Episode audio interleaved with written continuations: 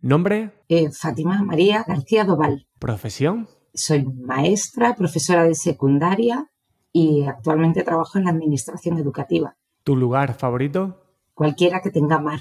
¿Tu mejor hábito? Uf, es complicado. Yo creo que solo tengo malos hábitos, pero leer, por ejemplo. Una cosa que estás aprendiendo. A cantar, aunque no lo parezca por la voz que tengo hoy. Un libro que recomiendes. Alicia en el País de las Maravillas. Una frase que te inspire o te defina. Decía John Cotondana que aquel que se atreva a enseñar no debe dejar nunca de aprender. Y yo creo que es algo que define mi vida. Muy buenas, soy José Luis Serrano y te doy la bienvenida al podcast de educación EduHacking. Un espacio en el que tendremos puentes entre teoría y práctica para acompañarte en la toma de decisiones sobre todo lo que rodea a la enseñanza y al aprendizaje. El fin último es ayudarte a entender la complejidad de la educación para no depender de recetas prefabricadas. En esta nueva entrevista podrás profundizar sobre aprendizaje basado en proyectos con Fátima García. Fátima es docente en la Consellería de Educación de la Junta de Galicia, doctora en Didáctica e Innovación Escolar y codirectora de ACEGAL, un proyecto colaborativo que tiene como propósito elaborar soluciones de accesibilidad basadas en dispositivos móviles. En la entrevista hablamos sobre la historia de la la relación entre sesgos cognitivos e innovación educativa, los principios de la ABP, las circunstancias en las que es más efectivo y sobre los roles del docente y el estudiante. Aunque hablamos también de las fases en la implementación del ABP, este episodio se podría considerar más como un prospecto metodológico que una guía práctica. Con Fátima podrás entender las contraindicaciones o la composición del ABP antes de consumirlo. Como bien dice nuestra invitada, solo los bálsamos milagrosos carecen de prospecto. Y ahora sí, te dejo con Fátima García. Muy buenas, Fátima, bienvenida al podcast. Muchas gracias por aceptar la invitación y gracias también por hacer el esfuerzo que sé que vas a hacer por el tema de, la voz que tienes. ¿Qué tal estás, aparte de la voz? Pues aparte de un poco afónica, estupendamente. Muchas gracias. Un placer estar con vosotros. Nada, el placer es mío porque vamos a hablar de una metodología que se utiliza mucho, que se habla mucho y sobre todo me gusta tu, tu enfoque crítico, partiendo también de la historia para, abordarlo. Entonces, si te parece, antes de, empezar a hablar de, la historia, los orígenes de, ABP, que creo que es importante partir de ahí, sí que me gustaría que, aunque sea brevemente, por si hay alguien que está un poco despistado sobre, qué, sobre lo que es el APP, y aunque luego, insisto, vamos a profundizar en él, pero de manera sencilla, ¿cómo podrías explicarle a alguien qué es el APP? Pues el ABP es un conjunto de métodos o un enfoque Em, en el que utilizamos em, instrucción activa, es decir, intentamos que el alumnado sea un partícipe activo cognitivamente. ¿vale? Cuando hablamos de metodologías activas nos referimos a que lo que se tiene que mover es el cerebro. Si el cuerpo se mueve también, pues estupendo, pero el cerebro también. Centrado, por lo tanto, en el, en el alumnado, que permite trabajar de un modo colaborativo para dar respuesta a problemas, porque la ABP puede ser aprendizaje basado en problemas, o retos del mundo real, o la consecución de un proyecto que nos hemos eh, marcado, veremos que no hay mucho consenso exactamente en qué es un proyecto, si los problemas entran dentro de los proyectos, si es muy diferente aprendizaje basado en problemas o proyectos, porque no hay una definición muy clara, pero digamos que todos los enfoques tienden a tener esos lugares comunes, ¿vale? Es activo, es centrado en el alumno y trata de dar respuesta a algún reto o una situación real. Con todo ello, lo que se busca es alcanzar unas habilidades de pensamiento, una forma de poner en, marcha el conocimiento que se tiene, es de alguna manera el desarrollo de competencias. Por eso hoy en día está pues otra vez de nuevo y por enésima vez en su historia muy de moda. Muy bien, vamos a hablar de, esa historia, que sé que te gusta mucho la historia, de hecho tengo una frase tuya que dice, conocer la intrahistoria educativa nos ayuda a tener una mejor educación. y a veces pensamos que estamos innovando y lo que estamos haciendo es desconocer la historia. Entonces, si te parece, cuéntanos de dónde viene esto del ABP, si tiene 10 años o tiene un poquito más. Pues tiene un poquito más, tiene bastante más. A la mayoría de la gente cuando le preguntas mm, la historia del ABP, pues algunos piensan en la EGB, otros más avispados o que han estudiado algo de historia de la educación o magisterio, pedagogía, se les viene a la cabeza Kilpatrick, que es un nombre así como muy relevante en, el ABP, y se, acuerdan que eso es de la escuela nueva, a principios del siglo XX. De hecho, eh, The Project Method, que es un librillo suyo, digamos que sienta las bases del enfoque a lo largo del siglo XX del, aprendizaje por proyectos es de 1918, pero en realidad el aprendizaje por proyectos pues mm, surge a finales del siglo XVI, principios del siglo XVII y surge en el mundo de la capacitación profesional de arquitectos, de constructores, de edificios. De repente es necesario que se construyan edificios altos, con unos ciertos requerimientos técnicos, que no se caigan, que la gente que los diseña sea competente. Pero claro, esta gente trabajaba, es una gente que tenía que dedicarse pues mm, casi todas las horas de su día a construir, a trabajar. Y todas las escuelas que se empezaron a, crear, eh, pues tenían clase un día a la semana, normalmente el domingo o el sábado, y entonces esto no llegaba. Entonces empezaron a plantear una serie de trabajitos para casa, de proyectos, es cuando aparece la palabra proyecti, en los que ellos, estos alumnos, pues proyectaran que querían construir como una entelequia. Y entonces después había un concurso y los mejores, pues tenían una serie de premios. Esta idea fue cuajando, sobre todo en, la, en el mundo de la arquitectura y de las artes en general, y si lo pensamos todavía, los arquitectos entregan proyectos que luego se traslada a otros mundos más técnicos. Hoy por hoy hablamos de ingeniería, en, el siglo XVII pues no hablábamos de ingenieros, pero también era esa idea de crear un proyecto y de hecho los ingenieros cuando terminan sus estudios hacen un proyecto de fin de carrera. Y esto surge ya en los albores de su capacitación profesional. Y esto va bajando pues hasta la FP, digamos, más especializada, luego la formación profesional más de, digamos, de secundaria o de grado medio y grado superior, que diríamos hoy en día. Y a finales del siglo XIX surge, surge de alguna manera una especie de boom en Estados Unidos, porque se encuentran con que, está, con que Rusia les está ganando la partida en el campo de la, de la tecnología. Y dicen, ¿cómo es posible esto? Y entonces descubren eh, lo que los rusos, lo que se conocía como el sistema ruso, que era introducir trabajo manual y trabajo de resolución de problemas ya en la secundaria. Y les, les encanta la idea y empiezan a aplicarla en un montón de sitios en Estados Unidos a finales del siglo XIX, principios del siglo XX.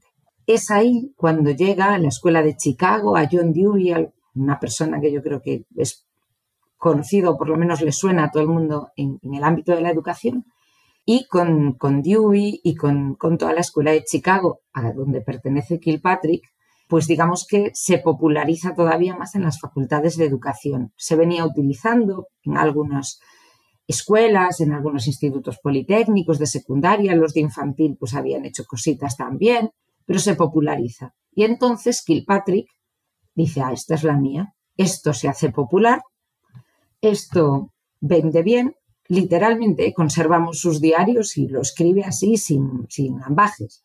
Esto se hace popular, esto se vende bien, esto es lo que yo necesito para darme un empujoncito en el mundo educativo.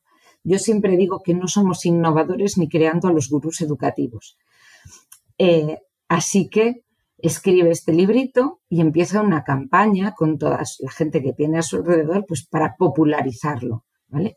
Pero hay que tener en cuenta que lo que decía Kilpatrick y lo que decía Dewey, que eran el aprendizaje por proyectos, es totalmente diferente.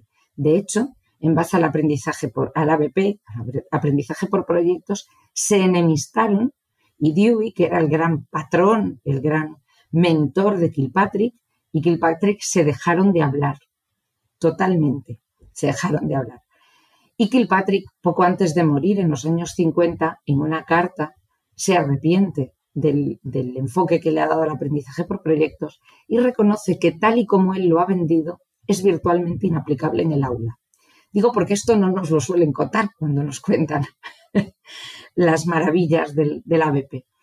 Entonces, eh, Dewey lo que sostenía es que el, aprendizaje basado en proyectos, en problemas, bueno, veremos que había autores que se centraban en un ámbito y otros en el otro, eh, requiere la resolución de problemas, pero guiada por el docente. El docente es el que sabe a dónde vamos y el docente sabe para qué estamos resolviendo este problema. No es un problema elegido al azar, es un problema que se ha elegido porque nos sirve para algo y sabe a dónde vamos. Y acompaña al alumnado a lo largo de todo ese proceso. Kilpatrick es mucho más radical y dice, ah, no, el aprendizaje por proyectos es dejar al alumno que elija su propio proyecto, que elija qué quiere hacer, que busque eh, cómo organizarse y cualquier cosa que se le ocurra al alumno que sea un acto deliberado y entusiasta por parte del alumnado, cualquier cosa será un proyecto. Claro, esto hace que pierdas absolutamente todo el control. Se intenta durante muchos años en diferentes ámbitos aplicarlo, pero al final esta, digamos, esta línea dura de Kilpatrick muere porque es, de hecho, como él reconocía eh, antes de morir, virtualmente inaplicable en el aula. En tu blog, cuando hablas de los orígenes del ABP, hablas de que realmente el método que describía tal cual Kilpatrick, pues eh, no terminaba de decir las circunstancias en las que podría ser más, más efectivo, ¿no? Y ese apunte que tú decías del rol del docente que él mismo dejaba un poquito de lado. E incluso hace un fake, ¿no? Hace un estudio. Sí, sí, hace varios. Eh, él, digamos, patrocina varios. No es exactamente que los haga él, sino que hay, hay unos cuantos, entre ellos uno muy famoso que es el proyecto Tifus, en el que, digamos, que se vende o se... los, los, profesores que lo llevaron a cabo dicen que, bueno, que un alumno unos alumnos de su clase se pusieron enfermos y cogieron el tifus, dejaron de venir a clase y entonces el resto de compañeros se interesaron por el, por el tema y entonces decidieron eh, aprender más sobre el tifus y entonces buscaron información y generaron recomendaciones para la comunidad y nunca más nadie cogió el tifus en esa comunidad y los compañeros se curaron y fue todo maravilloso. Luego, cuando se ha intentado trazar eso de verdad, pues parece que nadie había cogido el tifus, que los profesores habían más o menos pautado el tema y que estaba todo como muy dirigido por parte de los profesores, pero cuando se eh, comunicaba, se comunicaba dulcificadamente, dando a entender que había sido todo la autoorganización del propio alumnado. Como este hay varios más, ¿vale? Algunos son directamente pues, invenciones contadas, pero la gran mayoría pasa lo que suele pasar cuando, bueno, cuando contamos algo que hemos hecho en clase. A mí normalmente me gusta contar lo que ha salido mal, porque lo que sale bien, bueno, pues maravilloso, pero ya se va a ver solo. Pero la realidad es que no es muy habitual. Tendemos a contar lo que sale maravilloso, lo que no sale tan bien, un poco como que nos lo guardamos, porque nos da la impresión de que como que afea nuestro resultado y para nada quiero decir que tus compañeros lo que quieren saber realmente es qué es lo que te ha salido mal para no tropezar en esa misma piedra. Y esto nos pasa todavía hoy en día, que vemos a gente que le sale maravilloso. Esto es como cuando lo ves en TikTok y cuando lo haces tú en casa, ¿no? Cuando lo ves en, un vídeo de YouTube y cuando lo haces tú en casa, pues te queda un churro. Pues esto es igual. ¿Por qué? Porque te lo dulcifican, te lo cuentan, bueno, pues retiran las ayudas. Esto pasa mucho en el ABP. Es decir, y es normal, quiero decir, los profes lo que queremos es contar lo que nos salió bien, pero tenemos que tener en cuenta que probablemente hubo muchas dificultades detrás.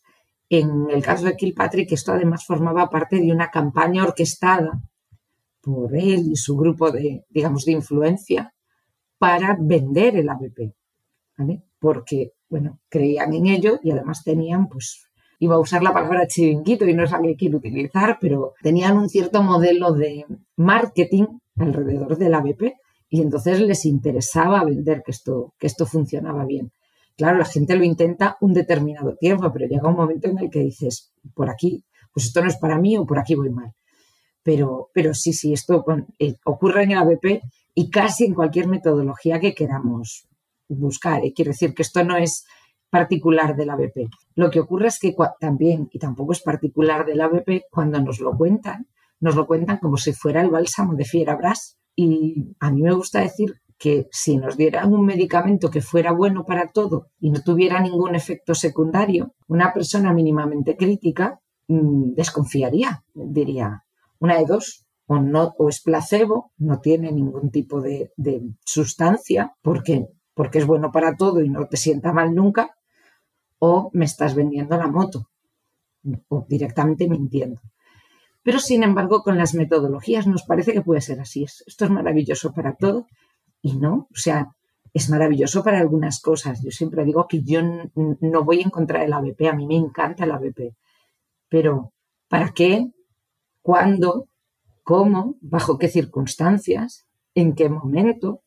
A lo mejor ni con todos los alumnos, ni en cualquier momento, ni para todos los contenidos. ¿Vale? Los medicamentos tienen un prospecto, los contratos tienen letra pequeña y las metodologías como los medicamentos y los contratos también. Y hay que leerse la letra pequeña y por lo menos saber que puede ir mal. Y que si esto te da fiebre, pues es normal que a alguna gente le da fiebre. No es que tú seas el rarito y no sabes aplicarlo, ¿no? Entonces, no sé si con esto he respondido a tu pregunta. Sí, por supuesto, y además es que conocer esta historia es, eh, ver lo que está sucediendo. Tú lo decías, ¿no? Que actualmente cuando vamos a una formación sobre lo que sea, eh, parece que se vende esa, eh, lo que se está explicando ahí y creo que falta esa concepción que, tú utilizas, ¿no? De decir, oye, vamos a ver esto qué es primero, vamos a ver qué circunstancias son las adecuadas, el coste de aplicarlo y este tipo de cuestiones. De hecho, uno de los autores que citabas, McMurray, no sé si es así como se pronuncia, él decía también y advertía que este método de trabajo no podía ser el único ni un fin en sí mismo y yo creo que esto es importante porque nos enamoramos muchas veces de los métodos, los, ponemos en práctica y a nosotros nos funcionan en otras circunstancias y, claro, los queremos tanto que ya lo, queremos contar a todo el mundo y pensamos que, eso es lo que se tiene que, hacer. Y yo sé que tú eres muy crítica con, esto de la innovación educativa, muchas veces por utilizar ese término. Antes de, seguir con el tema del, ABP, ¿por qué sucede esto? ¿Por qué eh, o qué sesgos eh, tenemos para que ciertas cosas las veamos como innovadoras? A ver, casi casi cualquier cosa que nos podamos imaginar tiene un de sus raíces o tiene sus raíces muy atrás en la historia. Pero cuando te digo muy atrás, bueno, cuando la gente va a alguna de mis charlas y va a la segunda o la tercera y yo empiezo a preguntar, siempre hay alguien que levanta la mano y dice los sumerios, porque me conoce y ya sabe que yo suelo irme a textos en tablillas sumerias. Digo, y no me puedo ir más atrás porque no hay escritura, que si la hubiera, seguro que me podía ir más atrás. Eh, cuando le doy clase a, futuros docentes, eh, suelo ponerles una frase y les pregunto, ¿no? ¿De qué, de qué época creéis que es? Y la frase, bueno, la frase es genial. Es un padre que habla con su hijo y el padre le dice, ¿a dónde vas? Y el hijo le dice, a ninguna parte. O sea, esa conversación la puedo tener yo con mi hija cualquier día. Cualquier padre adolescente ha tenido esa conversación con su hijo. ¿A dónde vas? A ninguna parte. Y entonces el padre le suelta una filípica, le dice, ¿qué haces tirado por la plaza pública? Hombre, tú no ves que así no vas a llegar a nada, así, no va, así vas a estar toda la vida como tu padre, tú estudia, qué es lo que tienes que hacer. Y me encanta la frase porque dice, tú haz como las generaciones de antaño, de antaño. Y entonces les digo, ¿de, qué época creéis que es esta, esta conversación tan costumbrista, ¿no? tan, tan de, de, esta tarde la puedes tener con tu hijo? Entonces empiezan a tirar para atrás, la EGB, los años 50, no, no, del siglo XIX. Y da, claro, cuando les pongo la fecha, es un texto extraído de una tablilla sumeria del 1750 a.C. Y el padre le dice a su hijo, tú haz como las generaciones de antaño, pero ¿qué antaño podía haber en el 1700 a.C.? Y sin embargo es lo que le dice. En esa época ya había educación, ya había un sistema más o menos organizado para unos muy pocos, pero había un sistema organizado y muchas de las cosas que nosotros discutimos o aplicamos en clase vienen de ahí. Lo que pasa es que muchas veces confundimos la forma y el fondo. ¿no? Nos pasa con la tecnología. La misma frase que utilizamos para defender YouTube, la usamos en su día para defender, defender Squeak, la usamos en su día para defender Logo, la usamos en su día para defender eh, MS2, la usamos en su día para defender los compact disc, la usamos en su día para defender las cintas de vídeo, la usamos en su día para defender la radio y la usamos en su día para defender los libros de literatura. Y es exactamente la misma frase, las mismas razones. Es que esto es innovador, esto va a revolucionar la educación, esto motiva a los alumnos por sí mismo, esto. Y no es cierto, estamos confundiendo la forma con el fondo. Y el fondo lleva ahí con nosotros, con los profes, pues los 4.000 años que te llevamos de historia o 5.000 años que llevamos de historia constatada de educación. Y esto es porque queremos hacer las cosas muy bien. A los profes nos gusta hacer las cosas muy bien. Y entonces, cuando salimos de clase siempre pensamos que nos podía haber salido mejor la clase, que nos podía, que podíamos haber sido mucho más eficientes y mucho más eficaces, que el alumnado podía haber aprendido más. Las clases nunca son tan rosas como nos gustaría, pero tampoco tan negras como las vemos cuando cerramos la puerta. Y esa buena intención muchas veces eh, nos lleva pues a buscar desesperadamente algo que me ayude a mejorar un montón. Nos lleva, pero además hace que gente que hace de esto su negocio, porque vender en el mundo de la educación es un negocio muy potente. Yo animo a cualquiera que busque los números de lo que, de lo que se mueve en cifras económicas en el mundo educativo y es una verdadera atrocidad. Estábamos hablando hace dos años o tres de siete billones con B de euros. El pastel es descomunal. Y entonces se une ese descontento natural que tenemos porque queremos hacerlo bien, nuestra búsqueda incesante y un negocio económico que es un pastel muy jugoso y la tenemos liada.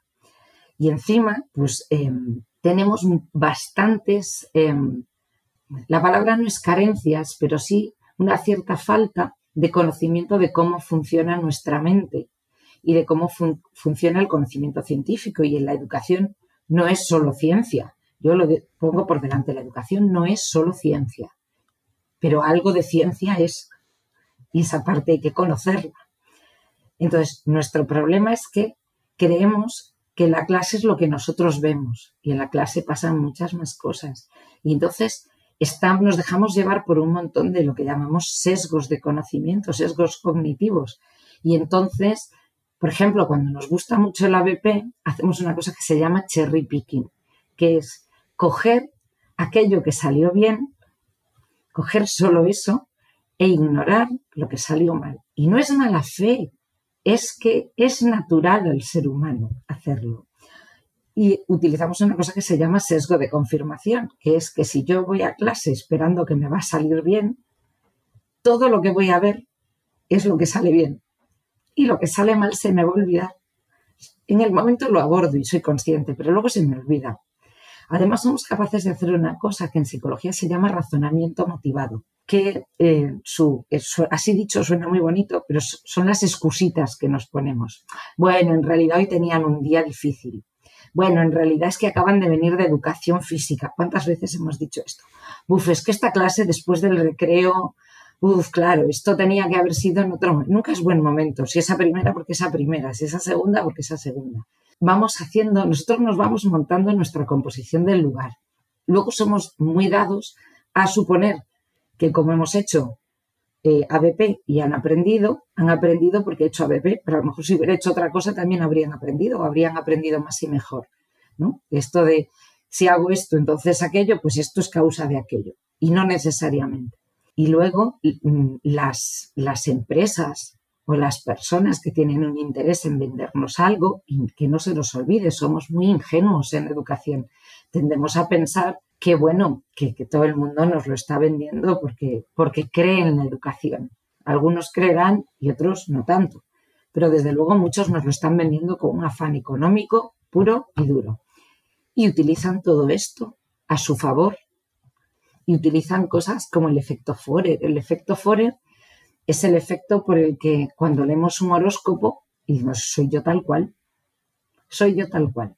¿Por qué? Porque te dicen una serie de cosas que son genéricas, que son razonablemente buenas y hasta las malas no son muy malas, en el fondo son buenas. ¿Cuál es tu peor defecto? Yo es que soy muy perfeccionista. ¿Ser perfeccionista es un defecto de verdad? ¿O es un defecto que no es defecto, que todos compramos? Todos compramos eso. Y esto se utiliza cuando nos venden eh, las diferentes metodologías. Y compramos porque realmente lo que queremos es lo mejor para el alumnado. Entonces, esto hay que ponerlo por delante siempre. El profesorado prueba y se lanza a innovar. Yo siempre he dicho que quiero escribir un libro que se llame, le llaman Innovación y es más viejo que la tos. Ese para mí sería el libro ideal. Pero se lanza a innovar, a probar cosas nuevas, cosas que para él o para ella son nuevas, porque quiere darle a su alumnado lo mejor, quiere hacer lo mejor posible. Y esa buena fe muchas veces nos hace bajar el umbral de nuestro pensamiento crítico. Nadie se cree cuando va a comprar un coche todo lo que le cuenta el comercial del, del, concesionario. Pero muchas veces sí que nos, nos compramos toda la metodología entera con su lacito puesto, ¿no? Y eso no es más que las ganas de hacerlo bien. Y esto yo quiero ponerlo siempre por delante, es muy importante porque parece que somos, no sé, unos descerebrados muchas veces pegando saltos de un sitio a otro. Para nada, lo que somos es gente muy comprometida, por eso nos movemos. Totalmente, faltaría complementar esa motivación, esa energía y, y, canalizarla bien, ¿no? Porque cuántas horas de formaciones ahorraríamos si leyéramos un poquito de, la historia, de dónde viene, de qué intereses eh, tienen las personas que, están promoviendo esto, desde cuándo se promueve, indagar un poco en quién hay detrás. Incluso cuando vemos un estudio muy citado y que todo el mundo parece que es la evidencia absoluta, pues oye, ¿quiénes son esos investigadores? ¿Qué, qué intereses van a tener? Y yo creo que haciendo esas preguntas y ese ejercicio de pausa, de enfriar, decir, oye, esto es muy nuevo, pues entonces me voy a esperar un poco. A ver, a ver, que lo prueben otros antes de, hacerlo. Creo que el tener esa pausa, aunque entre en la ley, no, pues da igual, no pasa nada, no hay que volverse loco y empezar de cualquier manera porque esas prisas yo creo que nos van a llevar a, esos errores. Ojalá escribas ese libro que has comentado.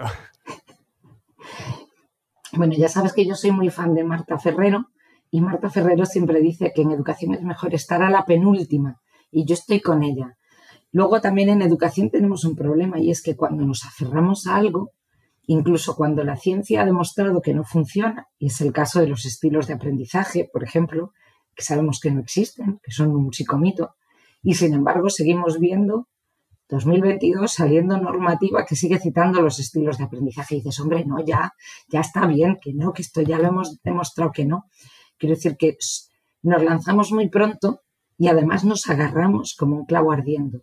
Y no, un poquito más de pensamiento crítico, un poquito más de escepticismo, un poquito más de saber que, bueno, que no todo funciona siempre perfecto para todo el mundo todo el tiempo, nos va a dar bastante más paz de espíritu y nos va a hacer bastante más, eh, la palabra quizá no es libres, es unos profesionales más autónomos y con más criterio. Vamos a seguir construyendo ese prospecto utilizando un símil que tú en algún momento has utilizado con el tema del, del, ABP, pero lo que llevamos hasta ahora es que creo que tal cual serviría como introducción a cualquier tipo de método, tecnología que, se, que, nos va a venir continuamente porque, como bien has dicho, hay mucho marketing y mucho negocio detrás. Entonces, dentro del, del ABP, para que sea ABB, ¿cuáles son los componentes esenciales que tú dirías que tiene que tener para que fuese ABB? Pues tiene que tener una cierta capacidad de decisión el alumno, no puede estar totalmente guiado y tiene que resolver algún tipo de problema o llevar a la consecución de algún objetivo que sea razonablemente real. Voy a subrayar esto de razonablemente real. Puede ser hipotético, pero no puede pero tiene que tener una complejidad tal que no sea el ejercicio del libro. ¿Vale? Tiene que tener más factores que los típicos que tiene un ejercicio o una pequeña tarea del libro. Tiene que ser razonablemente real. Tiene que incluir diversas tareas que se tengan que organizar y que tengan que repartir en el grupo y que tengan que hacer, pues adoptar roles diferentes, repartirse el trabajo, etc. Em, a partir de ahí, casi, casi cualquier cosa que hagamos podría adoptar la forma del, del ABP. Lo que tenemos que tener muy claro es que no puede haber un resultado único, es decir, a lo mejor todos los grupos de clase llegan al mismo resultado, pero no tiene por qué ser así. ¿vale? El resultado tiene que ser abierto. Si solo hay una respuesta posible, eso seguramente está mal planteado. Porque cuando has visto tú que cinco equipos diferentes solucionando un problema lleguen a una solución única. Es rarísimo eso. ¿vale?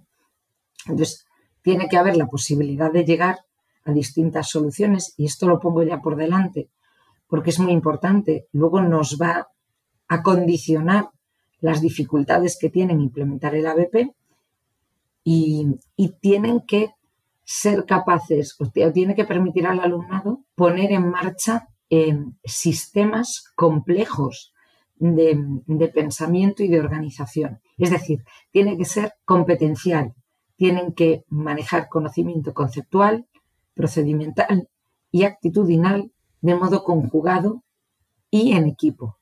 No vale con trocear una tarea en, cosas diferentes y luego juntar al final el resultado. Eso no serviría como ABP. No sé si he respondido. Perfectamente. Fátima, y una vez que ya sabemos la composición del, del ABP, ¿para qué se puede utilizar? Es decir, si tuviéramos que ver esos beneficios del medicamento, ¿para qué? Mm, en general, para conjugar o para poner en ejercicio diferentes eh, conocimientos que no tienen por qué ser conceptuales, ¿eh? pueden ser procedimentales, pueden ser actitudinales. De hecho, lo ideal es que sean de todo tipo conjugados en, un, en una tarea competencial. Eso sería lo ideal. Digamos que no es, el ABP no es la metodología por la que quieres optar si vas a dar un conocimiento totalmente nuevo y quieres asegurarte de que entienden plenamente sus conceptos. Porque como cada alumno va a explorar, va a hacer una tarea un poco diferente, pierdes un poco el, control sobre qué están asumiendo. Y entonces, primero, no puedes explorar sus ideas previas, no puedes saber si ya tienen de, de antemano concepciones alternativas, no puedes saber si ellos creen que saben o saben algo que necesitan complementar, porque en este campo, en este, en este área de conocimiento, el conocimiento que ellos tienen no es válido y necesita ser complementado. Todo eso no lo vas a poder controlar porque cada uno va a estar haciendo y va a estar resolviendo. Entonces, para dar unos conocimientos, cuando el cuerpo de conocimientos tiene que ser sólido, no es tu metodología de elección.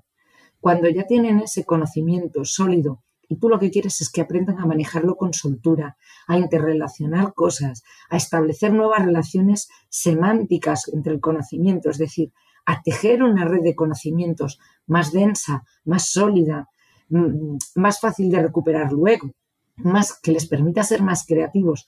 Ahí es donde la ABP tiene todo el sentido del mundo. ¿Puedes utilizar ABP para que, para que aprendan puramente conocimientos? Sí.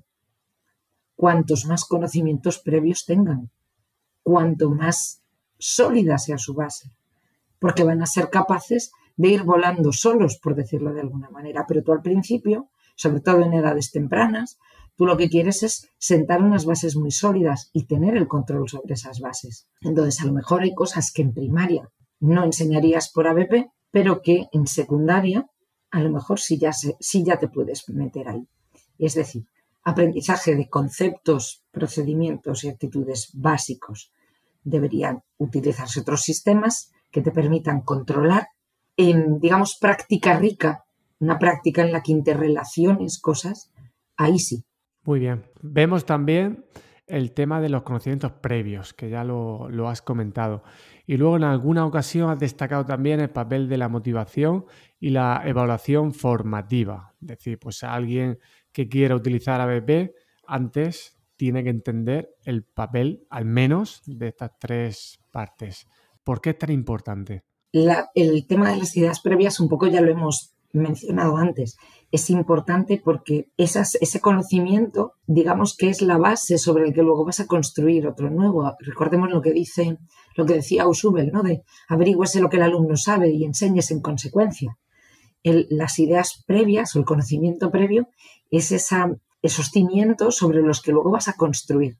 Entonces tienen que ser sólidos. Si no, se te puede caer todo como un castillo de naipes. Si tú estás trabajando ABP, tienes que ser muy capaz de identificar qué ideas previas tiene el alumnado, qué conocimientos previos tiene el alumnado, cómo los pone en juego y si en algún momento está apareciendo alguna concepción alternativa, que es un tipo de conocimiento previo, que no es exactamente adecuado, que no es válido o incluso que es erróneo desde el punto de vista científico, tienes que ser capaz de identificarlo y reconducirlo. Pero esto teniendo en cuenta que cada alumno va a su ritmo y a su aire. No es como cuando tú estás explicando para toda la clase en el, en el encerado. Esto requiere ser un poco como un malabarista. Me gusta el, símil del malabarista esta que tiene los platos chinos girando. ¿Os dais cuenta? ¿Te das cuenta que se los pone a girar? Bueno, pues tú quieres que todos los platos del aula giren, que ninguno se caiga, y para eso tienes que tener un, un ojo en cada uno. Esto requiere mm, bastante trabajo y bastante práctica. Luego me decías la evaluación formativa. Claro, porque la evaluación em, durante todo el proceso tiene que ser constante para que tú le puedas dar al alumno el feedback adecuado, que va distinto en cada uno de los, de los alumnos y alumnas, en función de sus necesidades y de lo que tiene que hacer. Por lo tanto, de nuevo, el plato que tiene que seguir girando para que pueda reconducir Aquí la evaluación no es decirle lo que he hecho bien y lo que he hecho mal, es lo que estás haciendo bien, lo que estás haciendo menos bien y que tienes que reorientar y ayudarle a reorientarlo. Y esto también es muy complicado. Y luego, mm, perdona que me he perdido, no recuerdo. Motivación. ah, la motivación. Ojo que el aprendizaje basado en proyectos no es necesariamente y de por sí motivador. Puede serlo o no. Puede serlo al principio y luego dejar de serlo. Tú piensas ¿Cuántas veces hemos iniciado un proyecto que nos apasionaba y de repente hemos empezado a encontrar dificultades y lo hemos dejado en la estacada y no hemos vuelto a él nunca más? Ya no vamos a entrar en los ejemplos dolorosos de los gimnasios y los aprendizajes de lenguas de todo, de todo adulto en, a mitad de curso o en, en Navidades. Esto nos pasa. Entonces, que el alumnado encare un proyecto de entrada con motivación no es garantía de que la vaya a mantener a lo largo de todo el proyecto. Y a lo mejor si hemos decidido hacer un proyecto, este no es necesariamente motivador para todo el mundo. La motivación, tendemos a pensar que la motivación facilita el aprendizaje y en realidad es bastante más al revés. El aprendizaje facilita la motivación. El éxito facilita la motivación. Con lo cual, de nuevo, volvemos al ejemplo del plato que gira. Tú lo que necesitas es conseguir que el alumnado no se vaya por, digamos, por un camino mental por el que tú no quieres que se vaya, porque desarrollaría concepciones alternativas, ideas erróneas que se van a quedar con él toda su vida. Tú quieres evitar eso. A la vez tienes que reorientar lo que está haciendo continuamente para que se mantenga eh, activo y en el camino de conseguir el objetivo de la BP. Pero a la vez tienes que conseguir que tenga éxito en todo lo que está haciendo, o razonablemente éxito, consiguiendo que haya suficiente reto como para que lo viva eso, como un reto, como un challenge, como algo que tiene que alcanzar, pero suficientemente fácil como para que tenga éxito, porque si no tiene éxito, se va a descolgar. Y las tres cosas están relacionadas y no puedes conseguir una sin todas las demás. Pero todo esto con cada alumno de clase y cada grupo de alumnos haciendo cosas diferentes. Por eso, yo una cosa que insisto muchísimo es que muchas veces, cuando queremos hacer ABP, o se oye, ¿no? Pues esto que hagan un proyecto, porque yo esto no lo tengo muy controlado y mejor que hagan un proyecto, investiguen ellos. No, no, no, no, no. Si tú vas a hacer ABP, lo vas a hacer sobre un tema que tienes que tener dominado de, de la A a la Z, por arriba, por abajo, por delante y por detrás.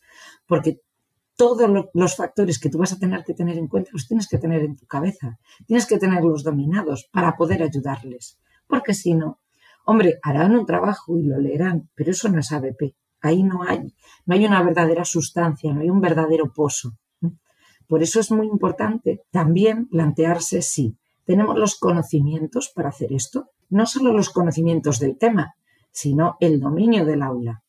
Hay aulas con las que yo me atrevería a hacer ABP de algunas cosas y otras con las que no, no por lo menos a lo mejor en septiembre, a lo mejor en junio sí, porque hemos cambiado ya la dinámica del aula o en, febrero. Entonces, ¿tengo los conocimientos del tema?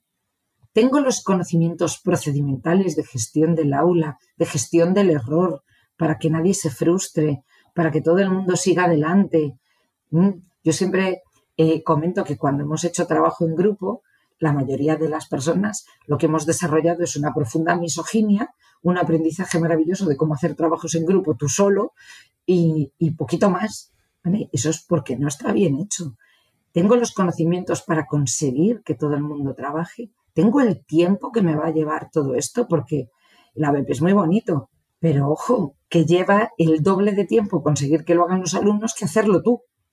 En Galicia decimos que mejor facelo que mandalo y supongo que en el resto de España algo parecido se dirá. Es mucho más rápido que lo hagas tú que esperar que lo hagan ellos.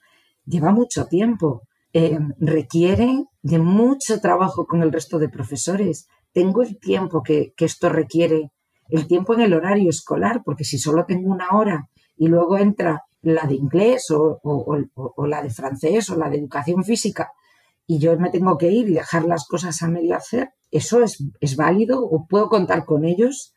¿Puedo contar con compañeros de otras materias? ¿Tiene algún sentido que lo haga aquí o lo hago igual al final de curso, por ejemplo, solamente o a final de trimestre? Tenemos que pensar muchas cosas a la vez porque cuando arranquemos el proyecto, insisto, son esos platos que empiezan a girar y una vez que empiezan a girar no se te puede caer ninguno porque cuando se te cae el primero se te caen todos los demás.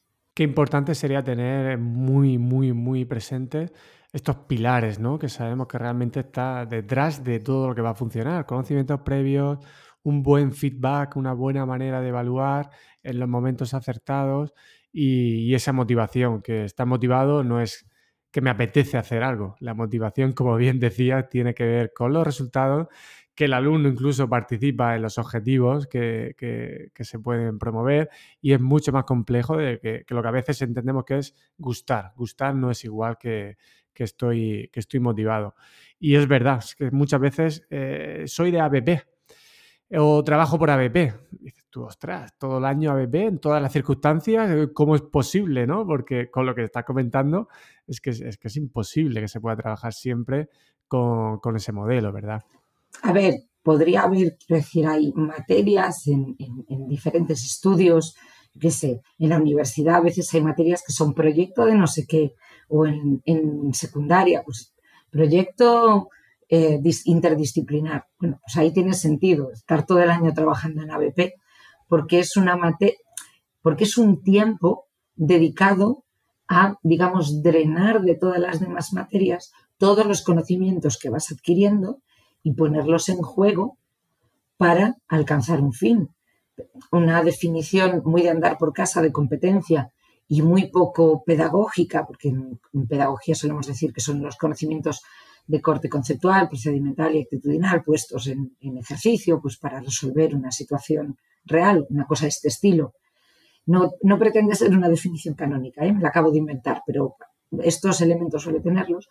Pero digamos en el mundo en el mundo real, ahí fuera, fuera del aula, cuando sales del, cole, una persona es competente cuando es capaz de resolver un problema o una situación que tiene con los recursos de que dispone o con los que es capaz de movilizar. Y muchas veces yo no tengo el recurso, pero soy capaz de levantar el teléfono y llamar a Pepe o Juan o Antonio y muchas personas cuyo mayor Em, rasgo competencial es tener una agenda en el teléfono descomunal y ser capaces de movilizar a cualquiera. No le restamos valor a esa competencia, ¿vale? Entonces, es importante que el alumnado aprenda también a sacar partido de todo lo que ha aprendido. No es tanto esta pregunta que hace muchas veces el alumnado, muchas veces, 200 veces al día. ¿Esto, profe, para qué sirve? ¿Vale? pues es darle la vuelta a la pregunta. El ABP muchas veces te permite darle la vuelta a la pregunta. Es, ¿cómo vas a usar lo que sabes para resolver distintos problemas? No tienes que tener el conocimiento que resuelve el problema, sino que tienes que saber muchas veces tirar de tus conocimientos, de los que tienes o de los que eres capaz de movilizar. Yo esto no lo sé, pero sé preguntarle al profe de no sé quién para resolver un problema. Y esto también es importante y esto tienen que aprenderlo y lo pueden aprender desde pequeñitos, pueden aprender desde infantil. El otro día, en un, tema que estábamos juntos, creo que ponía el ejemplo de si tienen que ser capaces de hacer unos marcapáginas y conseguir que les fotocopien los marcapáginas y luego que aprendan a plastificarlos. Es un proyecto súper sencillo que lo pueden hacer niños de, de primero, de segundo, de primaria. manejar una máquina de chapas, de hacer chapas. Bueno, pues te dejo el, libro de instrucciones que tiene dibujitos, que tiene tal, y a ver si aprendemos. Pues sería perfectamente abordable, como un trabajo por proyectos. No pasaría nada. No. Ahora, no se me ocurre, salvo esos casos que he puesto, ¿no? De tema, materias que drenen, por decirlo así, ese tiempo para trabajar de un modo integrado, que las hay y que son muy comunes, sobre todo en universidad estamos muy acostumbrados a proyecto de no sé qué, proyecto de no sé cuál, cada vez son más comunes en secundaria, por ejemplo, en la FP son tremendamente comunes y cada vez van bajando más a, edades más tempranas, salvo eso no se me ocurre como uno puede estar todo el año trabajando ABP, pero eso no quiere decir que no sea posible, quiere decir que en las materias que yo he enseñado habitualmente no lo veo posible si, si quiero dar todo lo que tengo que dar, que esa es otra. En un mundo ideal de unicornios y, arco iris y luces de colores con un tiempo eterno, pues, el famoso chiste de los físicos, con una vaca esférica sin rozamiento, bueno, pues con una escuela esférica sin rozamiento y con un tiempo infinito, ¿se podría enseñar todo en ABP? Pues igual sí, pero la realidad es que a menos 10 llega el de educación física y de aquí hay que salir. Y eso será menos sexy, pero es la escuela que tenemos.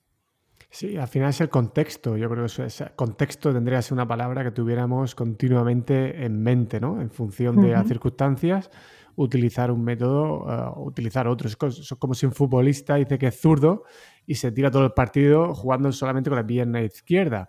¿Lo puedes hacer? Sí, pero es que habrá momentos que darle con la derecha, aunque no sea tu preferida, va a ser mucho más efectivo que intentar darle con la izquierda. Yo creo que que ese ejercicio de identificar el contexto y las circunstancias, creo que es algo que tendría que ser permanente.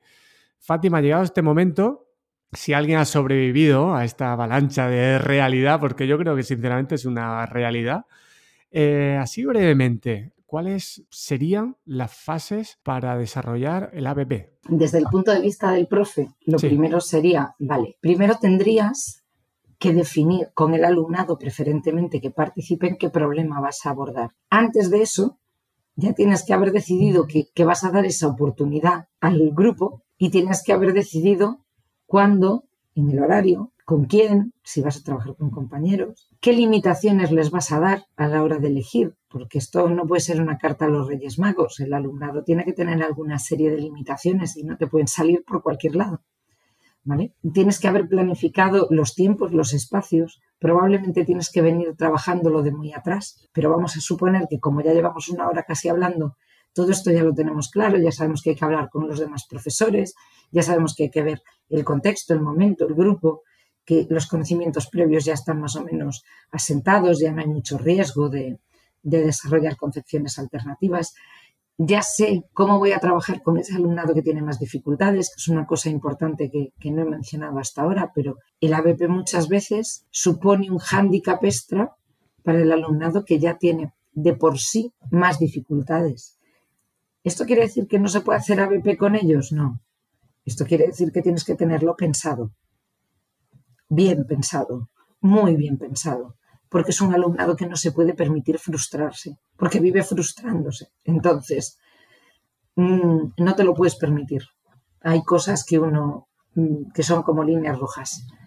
Mm, puede frustrarse, podrá ocurrirle al final, no te digo que no, pero tú tienes que tener un plan, un plan A y un plan B. Saldrá o no saldrá, pero tienes que tener un plan claro. Una vez que tienes todo esto en mente, hablas con el alumnado, les das cierto margen para elegir y asumes, esto es muy importante, que vas a dejar de hacer pie como profe.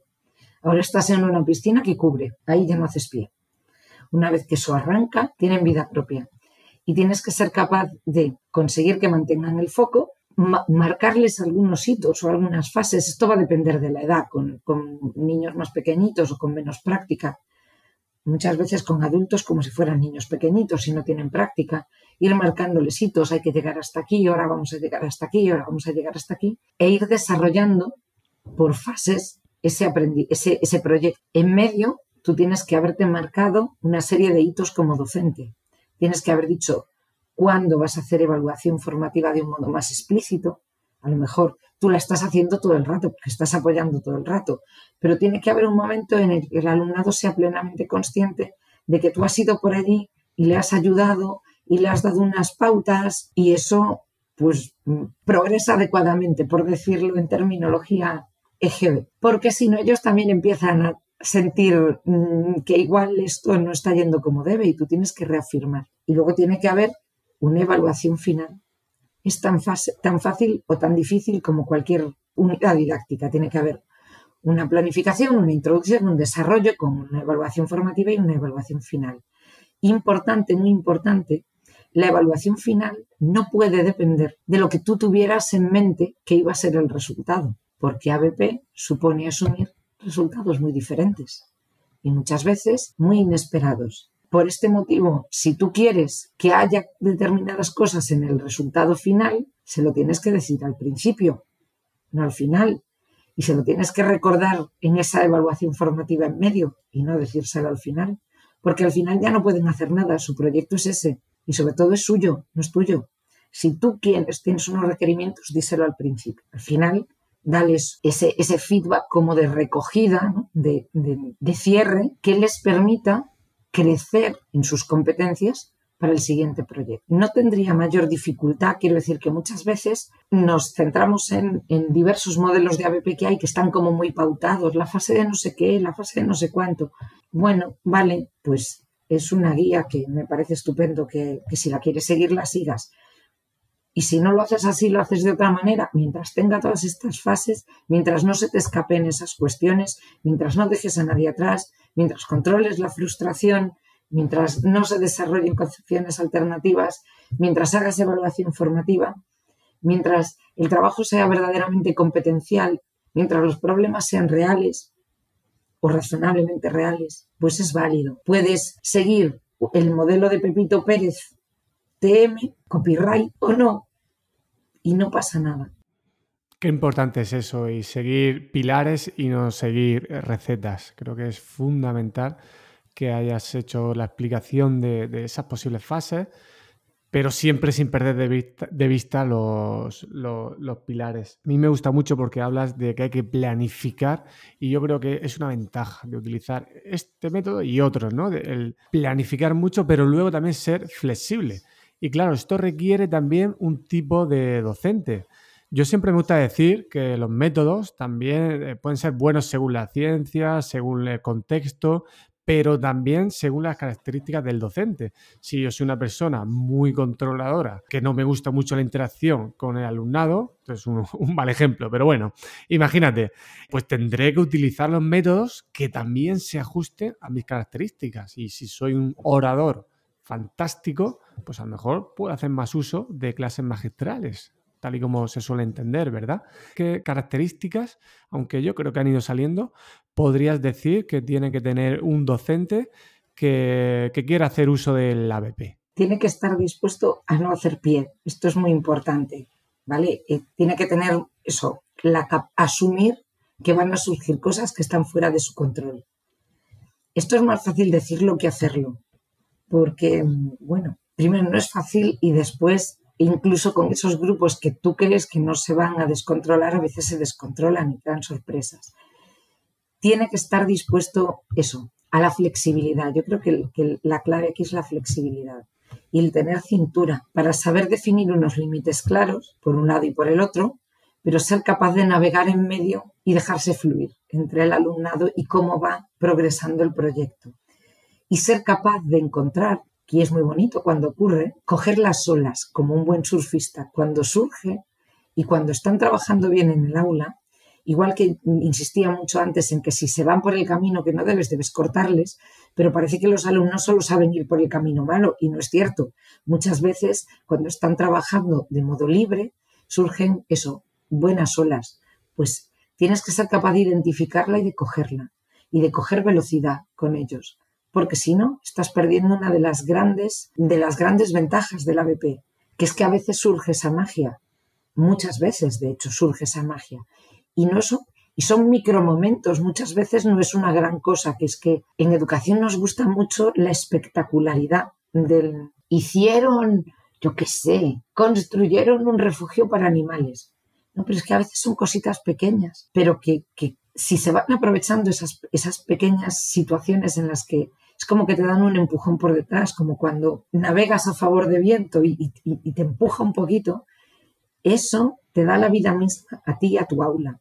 Y eso cambia totalmente la perspectiva. Pero para eso tienes que estar atento y entonces dejarte un poco llevar, ser capaz de fluir con el grupo. Y esto no se consigue siendo, pues eso, muy New Age y, ya está, y yo voy. No, esto es tan triste y tan directo y, y tan grandioso a la vez como tener mucho fondo pedagógico, tener muchas tablas, muchas horas de aula, mucho conocimiento y saber por dónde salir. Esa seguridad es la que te permite lanzarte a coger una ola. No se tira una ola grande un surfista inexperto, se tira una ola grande el surfista que tiene muchas horas sobre la tabla y sabe cómo salir de todos los entuertos. Pues al profe igual. El profe tiene que ser capaz de fluir porque se tiene que sentir cómodo. Y al principio no te sientes cómodo. Entonces tienes que superarlo, superar ese, ese miedo, sobre todo los que estamos acostumbrados a hablar y a no dejarles hacer yo soy una persona de natural controladora. me gusta tener las cosas, saber lo que va a pasar. A mí me cuesta eh, dejarme llevar por el grupo, pero ya está, lo sé, lo asumo y a partir de ahí arranco y no hay ningún problema. También es ser capaz de asumirlo tú como, como docente y hacerlo cuando te sientas cómodo, porque hacerlo por obligación, esto es muy importante, porque se lleva, porque pues, pues vas mal, vas mal y hacerlo con otros, ya lo decían en la bola de cristal, los que tenemos una edad nos acordamos de estas enseñanzas. Solo no puedes, con amigos sí. Muchas veces tú solo no te vas a atrever. Pero ojo, que rara vez estamos solos en el centro, ¿eh? Que los centros son comunidades de aprendizaje. Echa mano de otro profe, que tenga más experiencia, que tenga más tablas, que sea un poco más inconsciente también. A veces necesitas eso, alguien que se eche para adelante. Y únete a él. Haced un grupo de dos, de tres, cuatro profes y empezar por algo pequeño y apoyaos los unos a los otros para poder decir esto no salió bien, pero esto salió mejor. Y que haya alguien que te pueda decir, hombre, no te flageles, esto salió regulera, pero esto salió muy bien. Normalmente solo sabemos darnos latigazos cuando salimos de una, de una clase que no nos ha salido muy bien. Hagamos eso, vayamos poquito a poco. Trabajo en equipo, flexibilidad, capacidad para asumir el rol líder del alumnado en algunas cosas si el alumnado en ese momento está siendo el líder, para bien y para mal. Si se ha equivocado, eso es una oportunidad de aprendizaje. Esto, por aquí ves, no se puede ir por esto y por esto. Ha salido mal, no, ha salido perfecto. Mira, ha salido una oportunidad preciosa para explicar no sé qué. Y ya está, ya le has dado la vuelta a la tortilla. No pasa nada. Es ser capaz eso, de no, si lo que esperas es llegar y al salir haberle puesto un tic a ocho cosas, entonces vas mal. A partir de ahí, casi cualquier cosa te, va a servir para irte adentrando en este mundillo. Sin duda, fabulosos los consejos y es también tener ese punto de calma, ¿no? Y no querer ya pues hacer lo último y, y buscar eh, sentar las bases y, ¿por qué no? También tener tu zona de confort. Es decir, que parece que ahora tenemos que salir continuamente de la zona de, de confort cuando eso también tiene sus riesgos. No podemos estar continuamente eh, fuera de zona de confort y esa zona de confort tiene que significar eh, controlar esos pilares que sabemos que, que funcionan. Muy bien, Fátima, no quiero quitarte más voz, ¿eh? entonces lo vamos a ir dejando aquí, si te parece, y, creo que estamos cumpliendo los objetivos que yo quería que tuviéramos en, esta entrevista. Pero antes, me gustaría que me recomendaras una persona que pudiera entrevistar? ¿Alguien que te inspire o te haya influido mucho? Uf, em, yo creo que casi has entrevistado a mucha de la gente que yo diría que, que deberías entrevistar. tenemos un sesgo de grupo, ¿eh? Yo a veces me planteo, digo, cuidado que, empieza a entrar en, ese sesgo. Al final nos cerramos mucho en, nuestro mismo, mm. en nuestro mismo grupo. Estoy intentando pensar en alguien que esté un poco fuera del mundo de la educación.